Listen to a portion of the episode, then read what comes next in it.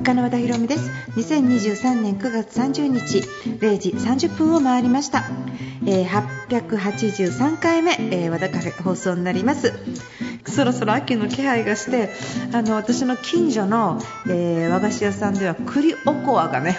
あの売られるようになりました最近ねなんかテレビであのビバン見てる人むちゃむちゃ増えてて栗おこわ見たんですけど皆さん見てますかね？お赤飯が炊きたくって仕方がないような状況なんですけどちょっと蒸し器買おうかなって今迷ってます、えー、よろしくお願いします Now it's time to open. Cafe. 改めまして FM 富士お聞きの皆さんこんばんは。和田カフェのオーナー和田博美です、えー、9月30日ですね。そのえー、っと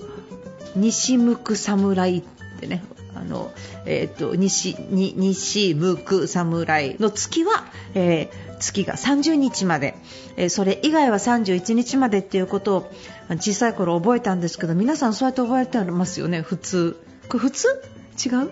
違う。西向く侍じゃない？ディレクターが首振ってるんですけど違う？おばあちゃんにそれ学んだからずっと西向侍でずっと覚えてるんですけど西向侍っていうのは2月、4月、6月、9月西向さむ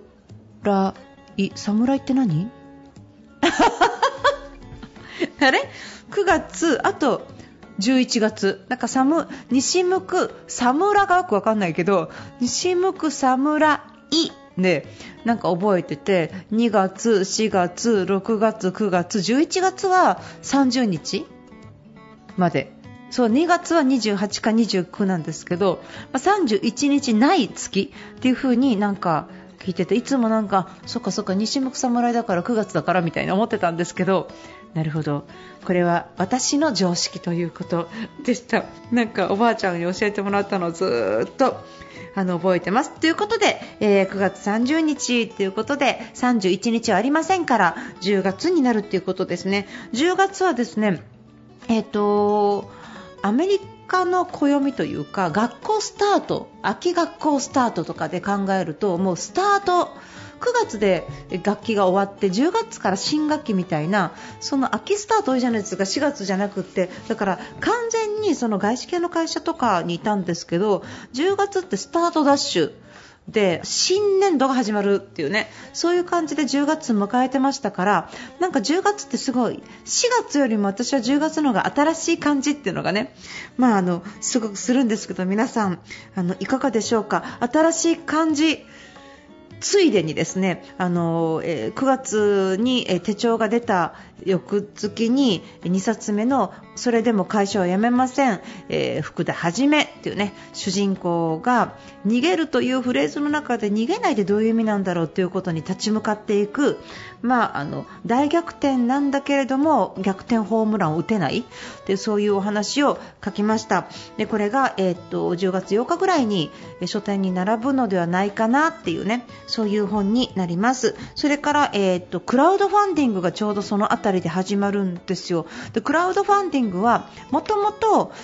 宝物っていう私のお芝居の再演のためにする予定だったんですが再演だけだと、まあ、せっかくこんな20周年で本もいっぱい出たりとかしている時にお芝居だけのことばっかり告知してると本当に新しい本とかがつながらないのでどうせだったらということでじゃあまとめてワクワクフェスみたいな状態のクラウドファンディングを立ち上げました。これがもう本当に準備が大変であのいろんなね、えっとリターンを用意してやっぱクラウドファンディングやってよかったなと思ってるのはやらなかったら決めなかったリターンがあります。例えばね中に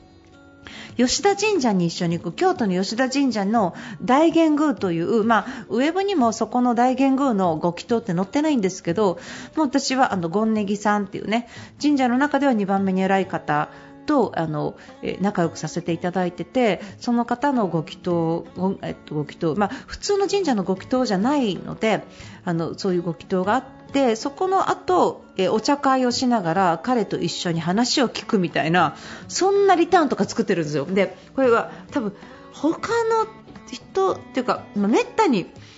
体験できないものになるかなあと私と一緒にリムジン乗っちゃおうみたいなねなんかそういうイベントとかもちろん宝物再演チケット付きとかね新刊の小説付きとかそういうもののリターンとかがあってなんかちょっと楽しみながら参加していただきたいなと思う内容になってます。えー、そういうものをね、えー、っと今後させていただくわけですけれどもちょうど10月からわっしょいわっしょいって感じなのでなんかこう一緒に20周年をお祝いしていただければ嬉しいなと思います。一緒に運気上げちゃおうでって感じですよね。乗らない？この運気上げ感に波にっていう感じですよ。すごいですから今。なんか私の周りとか周辺もなんかもうこの今動き始めた段階で何かが動いてます。なんかおかしい。なんかこう影の世界で何かが動いてるんじゃないかな。みたいなね。そんな感じがしないでもないあのうねりが来てるような気がする。一緒に乗りましょう。ということで、えっと、クラウドファンディングもしよろしければぜひいろんな面白いリターンあの全ての人に参加してくださいとは言いません。ただちょっとどんなものやってるか覗いていただければ嬉しいなっていう風に思ってます、えー、今週はですねメールの紹介そしてコーナー今夜の気づきをやっていきます。ウィークエンドの始まりは和田博美の和田カフェ。どうぞ最後まで楽しんでってください。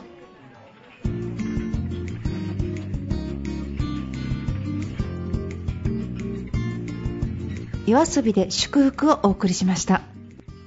和田博美の和田カフェ。えそれでは番組に届いたメールをご紹介します。匿名さんです和田さんこんばんは。こんばんは。来年1月のワクワク電線ツアーに行きたいんですけど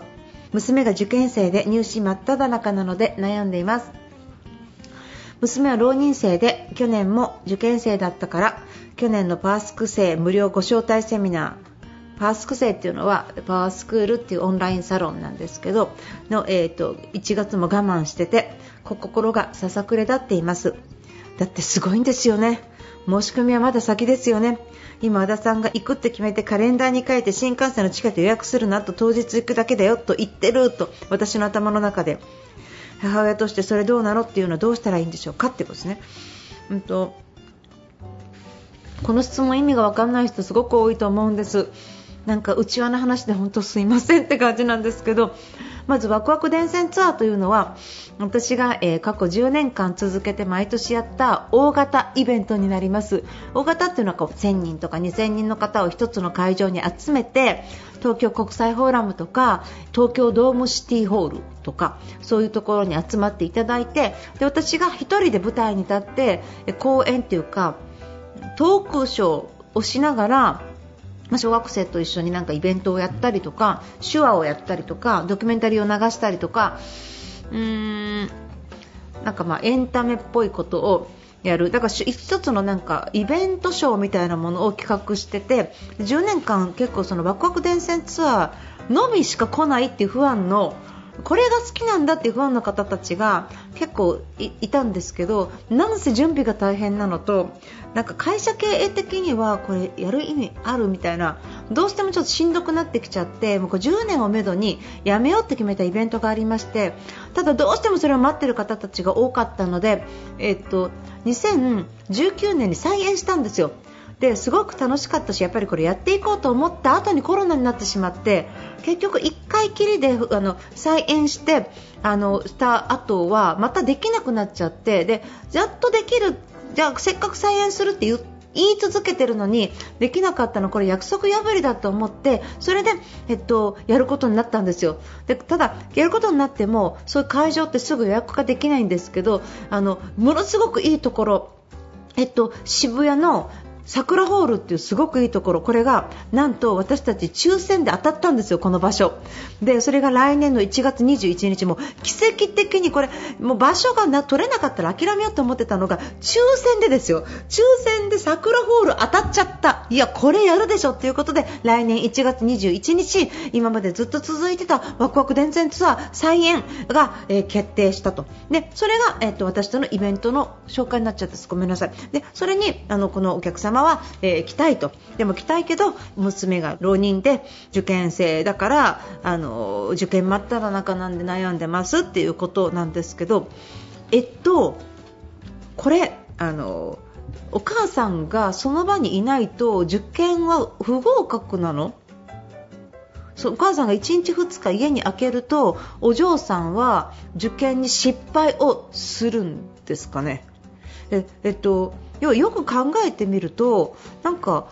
お母さん家開けても普通にご飯食べればいいし普通に勉強できればいいんだけどお母さんがそばにいる意味というものは一体何なのかっていうこといや絶対にとんかつを食べさせたいんだと。前日に。なんか私はとんかつあげたいとかなんかそういうことがあるのかどうかっていうことだけなんですよ。だからその受験真っ只中にっていやお母さんはあなたのこと信じてるから私も好きなことするしあなたも好きなように思う存分やっといでって言った方が心配でなんかお母さんがチャカチャカチャカチャカ聞きながら大丈夫大丈夫勉強した宿題やったみたいなね。なんかそんな感じで言うよりもう委ねちゃって任せちゃってもう信用してるよっていう方がお嬢さん楽じゃないですか。だからなんかそこでなんかお母さんが娘さんに依存している感じ？なんかこうお母さんとしてこうしなきゃいけないと思うだけであのうちの母親は自由でほとんど家にいなかったから逆になんか素晴らしいお母さんだなって思うんですけどそんなにお母さん演じなくてもいいのかなって思うっていう感じがねそれは人それぞれの考え方なんですけど自分が行きたいこと別にこれワクワク電線ツアーに限らずね行きたいことやりたいことっていうのがあった時にそれを子供のために犠牲にするっていうのはわかるんですけどでも子供はそれを犠牲にされた時に本当に嬉しいんですかね？自分のプレッシャーかかんないこうお母さん我慢してやりたいことも我慢してお母さん趣味も我慢してコンサートも我慢して何もかも我慢してあなたの受験にかけてるのよ。だからわーってなった方がなんかプレッシャーかかっちゃう。であなたを信じてるからって言ってお母さん自由にご飯食べに行ったりとかライブ行ったりしてる方がでもやることやってね。ご飯作るとか気がしてたまにそういうことする方がなんかプレッシャーが抜けてすごい楽になりそうな気がするんですよ。だからお互いにメリットあるんじゃないのかなって思うんですね。でこれってお母さんが依存してしまうことによって余計そこに追い詰めてしまうことって受験に限らずいろいろあると思うのでもうそこまで頑張ってきたんだったら信じてあげたらいいんじゃないですか？って思いますけどね。それはそのどうしても罪悪感があるとかそばにいなきゃいけないという思いがあるんであればそれはそれでそっちを叶えたらいいのかもしれないかもだけど私から今言えることは一生に1回で自分の人生も一生に1回だったら好きなことやってもいいのかなって思うし好きなことやってる方がなんかうまくいきそうな気がする。楽しんでる方が。我慢してて我慢してて我慢して我慢して我慢してプレッシャーでなんかストレスよりも楽しい。ハッピー。楽しかったっていうエネルギーの方がお嬢さんにとって良くないですかね？って私は思っちゃうんですけどこれ変ですか？変ですか？どうなんですかね？私はそんな風にしてなんか生きてるお母さんの方がかっこいいなと思います。なんであのいろんな考え方あると思うんですよ。その相手もプレッシャー子供を演じなきゃいけない。お母さんもお母さん演じなきゃいけない。でもお母さんとかお子さんもないの1人の人間だからなんかそんな風にするとこういう時は絶対家族ってすごい縛っちゃうと思いますよ。お母さんが入院の時にお母さん入院してるから私ライブも行けないの。デートもしないの。でお母さん入院だけど1日ぐらい遊んできていいよねとかの関係ですよ。いいお母さん。いい子供を演じるっていうより自分を大事にして自分が満たされて自分が幸せになることを言う家族中が優先していかないと家族という呪縛は非常にしんどいのかなって思わないでもないですけどね。なんであの私はもうここに書いてあるように新幹線のチケットをさっさと予約しなさい。さっさと予約しなさい。さっさと予約しなさい、うん、それでもう予定も空けて、えー、このイベント多分前夜祭するから今の間のホテルも取っておいてください。今すぐ今すぐやってください。ということで お待ちしております。お待ちしております。ありがとうございました。わらカフェドリームズカムトゥルーで笑顔の行方をお送りしましたなんか最近ね、まあ、いろんな事件がある中で、まあ、ビッグモーターさんとかジャニーズさんとかね、まあ、いろんなことがあのあっ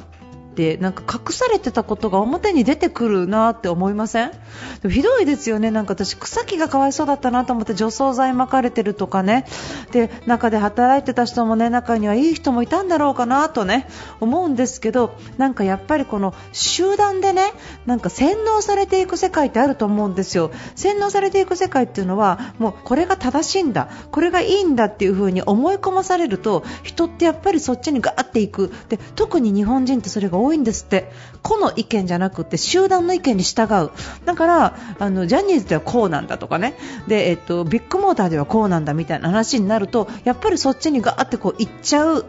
のかなって思いました。でもやっぱりビッグモーターさんの社長さん私ちょっと顔怖いんですよ。そう社長の顔が。いやこんなこと言ったらなんか怒られるかもしれない。怒られる。怖い怖いよ。ごめんなさいと思うけどなんかやっぱりねえっと、人間ってやっぱね顔作られると思うんです。せっかく生えてる草をねもう巻いて目立つようにしろとか本当になんか蹴ったりとかタイヤとかパンクさせたりとかねそういうことしてた。らそういうことばかり考えてると、えっとね、皆さんが人間見た時に怖いとかなんか何かの違和感みたいなものをやっぱり感じる第六感みたいなものを持ってるってすごい大事だ。なんか普通にねこういうこと言うと人のこと否定してとかさなんか人に対してなんかちょっとょっと和田さんどうなのみたいな思うかもしれない。もう率直な感じ。私はいや皆さんどう思ったか分かんないけど私はちょっと怖かった。なんか苦手怖いなって思うのって一体何なのかなっていうのをちゃんと言語化しておくってでそれが人間の第六感っていうかなんかちょっと搾取されそうななんか悪いこと考えてそうなそういう表情ってあるじゃないですか。なんかやっぱりそれってドラマとかでもああいう表情を作らせるとかってあると思うんですけど例えば有名だとかねお金を持っているとかなんかみんなが従っているからその第六感を封印してねいやいやいや理性で物事考えよう理屈で物事考えようっていう風にするかもしれないけどこの理屈じゃない何か動物的な感性で感じたものって正しいんですよ。直感みたいなものってなんか私は自分の直感を信じたいなって思うんですけど私はちょっと上って思いました。他にも上っていう人何人かいるんですけど自分の中で今ちょっとここでは名前は出さないしいやでも一生関わりたくないなって思う人はいるんですけど顔で人決めちゃいけない。人は外見じゃないって言うんですけど顔のその造作じゃないんですよ。鼻の形が目の形がないんですよ。なんか内側から来るなんかこの悪人面ってわけじゃないの。なんか、いやでもダメだ、これ原稿ができない。なんかこう、なんかちょっといいかな。なんかほら、わかんないけど、何かこの食べ物には毒が入ってるかもしれない。ちょっと危険、今日やめとくみたいな、第6巻あるじゃない。なんかこの飛行機には乗らないとか、あれみたいなやつです。だからよ、やっぱり磨いて、私たちなんかね、あの、スマホとかいろいろ情報ができてくることによって、やっぱりその力をどんどんどんどんやっぱり、あの、封印しちゃってるわけですけど、できればその力を発揮するためには、結果的に悪いことをしてた人の顔を並べて、あ、なんかわかる、あ、なんかわかるってやってると、なんか私ね、人に騙されないかもしれないって、なんか新しい方法だと思う思うの。みんなこうお金とか権力とかで寄ってくるしついつい私たちお金欲しかったりとか権力になびいちゃったりとかその他大勢の意見にわって賛同してしまうところがあるけど自分のなんか第六感みたいなものを信じるっていう時になんかいろいろ写真とか並べてね。なんか内側から来る何か？何かを感じるみたいなものね。すごい大事にされた方がまあいいかなっていうふに思いますね。ジャニーさんの顔がどうのってわかんないんですけど、サングラスしてるからちょっとわかんないですけど、あの記者会見の4時間のもいろいろ賛否両論ありますね。賛否両論ある中であそこまで詰めなくってもいいんじゃないか一生懸命やってるんだから応援してあげた方がいいっていうのもあれば最後までごまかして歯切れの悪い記者会見だったっていう人もいて、まあ、それぞれいろいろあると思うんですけどこれから困ってくるのはねジャニオタの方たちからお金を得ていた会社さんとかですね、まあ、出版会社も含めね。なんかそこで売れるものってあるじゃないですか。写真集にしたって雑誌にしたっていろんなものが数字が動くと思うんですよ。でじゃあの CM とかにしても本当はジャニーズが大好きな人たちはその CM を見るしあと写真集とかもジャニーズが大好きな人は1人10冊20冊買うじゃないですか。だからそういうねなんか不安の動きみたいなものがあって単に人気があるとかじゃなくってあの不安の熱いその物が動く、お金が動くっていうかね、あれがやっぱり企業にはすごいプラスになってたと思うんですよ。でそこがやっぱりジャニーズを使うんだったらもうあなたのところの非売運動みたいなねが始まっちゃったりすると、まあ、あえて使えなくなってくるとやっぱりそこはその今まで企業がそこで売り上げ頼ってた企業さんはやっぱりすごい大変じゃないのかなって思いますよね。で、そういうのも含めて、これからどういう健全なメディアがどんな風に動いてくるかも、まあ、見ものですしね。で、それから子供がビジネスをやっていく時のその危険性みたいなもの幼児性性愛者みたいな人が世の中にいるっていうことが、まあ、これが、えー、海外でエップスタインさんとかね逮捕になってますけどそういうことも含めある中で幼児っていうか子供がビジネスの世界でお金を稼ぐようになるっていう段階で考えた時にやっぱりそこに巻き込まれないようにするのは親の責任だと思うからそういうことも含めてあのこれからもっともっとその問題っていうのは違うジャニーズの話ではなくってねそういうところでの問題点っていうのはいろんな角度から考えていった方がいい、えー、議題になってくるっていうかね私たちのこれからの課題になっていくのかなみたいな感じで思ってました。まあそんな感じでこれからどんな風に展開していくかわからないですが私たちはあのいい商品を美味しそうに説明してくれるタレントさん大好きですしあのそういうところで変なバイアスかからずにね純粋に企業からのメッセージを受け取りたいと思いますよね。そんな感じで、えー、とこれから大変だと思いますがいろいろ大変な中で精一杯頑張っている方にエールを送りたいと思います。頑張ってください。